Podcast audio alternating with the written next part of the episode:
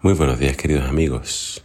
Hoy en Primero Dios te invito a que juntos leamos Apocalipsis capítulo 13. Dice así la palabra del Señor. Y el dragón se paró a la orilla del mar. Vi entonces que una bestia surgía de las aguas del mar. Tenía siete cabezas, diez cuernos y diez coronas sobre sus cuernos. Y en cada una de las cabezas tenía escritos nombres que insultaban a Dios. Parecía un leopardo, pero tenía pies de oso y boca de león. El dragón le entregó a la bestia el poder, el trono y la gran, autoridad que poseía. Una de las cabezas de la bestia parecía herida de muerte, pero sanó. El mundo, maravillado de semejante milagro, siguió a la bestia. Adoraron al dragón, que le había dado el poder a la bestia, y asimismo adoraron a la bestia. ¿Quién como la bestia? exclamaron. ¿Quién podrá pelear contra ella? A la bestia se le permitió que dijera blasfemias contra el Señor. También se le dio autoridad para actuar 42 meses, durante los cuales blasfemó contra el nombre de Dios, de su morada y de los que habitan en el cielo. La bestia también recibió poder para pelear contra el pueblo de Dios y vencerlo, y se le dio autoridad para gobernar a todas las naciones de este mundo. Y la adoraron todos los seres humanos cuyos nombres no estaban inscritos desde la creación del mundo en el libro del Cordero que fue sacrificado. El que tenga oídos, escuche bien. El que deba ir preso, caerá preso. El que deba morir a espada, morirá a filo de espada. Así se verá la paciencia y la fidelidad del pueblo santo. A continuación vi que otra bestia surgía de la tierra, con dos cuernos semejantes a la de un cordero, pero con una voz que hablaba como el dragón poseía la misma autoridad de la primera bestia en presencia de ésta, y exigió que el mundo entero adorara a la primera bestia que había sido sanada.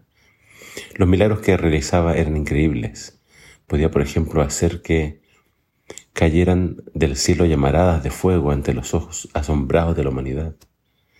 Y con los milagros que podía realizar en presencia de la primera bestia, engañó a la humanidad y ordenó que esculpieran una estatua de la primera bestia que había estado herida y revivió.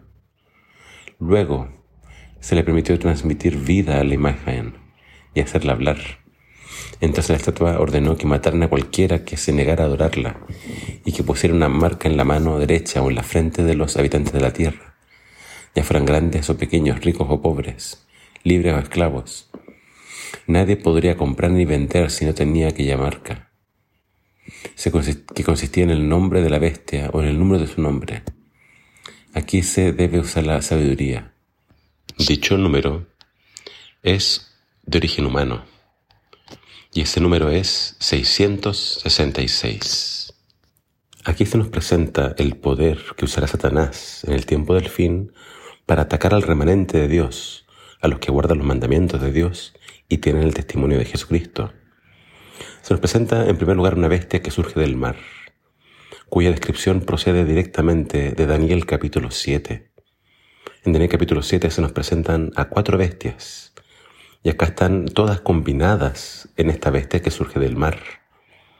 Claramente es una bestia que, representa un poder político religioso, porque habla en contra de Dios, persigue al pueblo de Dios y de cierta forma se está atribuyendo y buscando la adoración de los hombres. Fíjense que recibe una herida mortal, la cual es sanada, y entonces todo el mundo se maravilla y pregunta, ¿quién como la bestia? El nombre Miguel significa quién como Dios. Entonces sabemos que Miguel es el nombre escatológico de Jesús. Pero esta bestia quiere ocupar el lugar de Jesús y tener toda la adoración de los hombres. Esta bestia claramente representa al poder religioso que predominó durante toda la Edad Media. Estamos hablando del poder papal. El poder papal recibe su trono, recibe su autoridad del poder romano. Así como vimos que Cristo recibe el trono y el poder de parte de Dios, Satanás le entrega su trono y su poder a este poder religioso. Este poder religioso recibió su herida mortal, dijimos ayer, con la Revolución Francesa, con Napoleón y con Berthier, cuando ellos arrestaron al Papa y entonces dejaron de haber pontífices durante largo tiempo. Pero esa herida sanó y es por eso que todo el mundo se maravilló tras ella.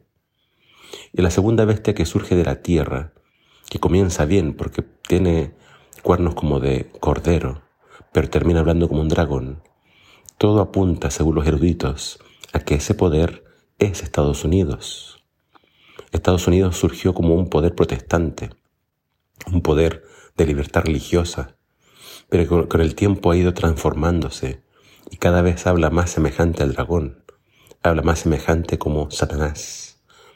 Este poder dice que hará caer fuego del cielo, que es una posible alusión a lo que hizo Elías. Pero Elías cuando hizo caer fuego del cielo, lo hizo para acercar a la gente a Dios. En cambio, dice que este poder lo hace para hacer que la gente adore a la bestia. Por lo tanto, por eso más adelante a este poder se le llama el falso profeta, porque no acerca a la gente a Dios, sino que los acerca a Satanás. Entonces, se nos muestra acá el último intento de Satanás para que la gente le adore a él y no a Dios. Lo hará por la fuerza, lo hará, lo hará por la coerción. La gente no podrá comprar o vender si no tiene su marca. Entonces, este número 666 tiene que significar algo que va en contra de Dios, va en contra de su gobierno, va en contra de su autoridad. Y si la autoridad de Dios se refleja en los mandamientos, especialmente en el cuarto mandamiento, que habla del sábado, muchos creen que este 666 tiene que ver con algo falso que establece Satanás y muchos creen que es la adoración en el día domingo. Acá está el conflicto final y acá nuevamente se invita al pueblo de Dios a perseverar. Muchos morirán a espada, muchos serán encarcelados. Y el llamado de Dios es permanezcan fieles, no se dejen mover, no se dejen intimidar por el poder del enemigo. Yo estoy con ustedes. Sigan fieles al Cordero. Amigo mío, tenemos que decidir en qué lado del conflicto vamos a estar. Y mi invitación es que tú permanezcas del lado de Dios. Que el Señor te bendiga.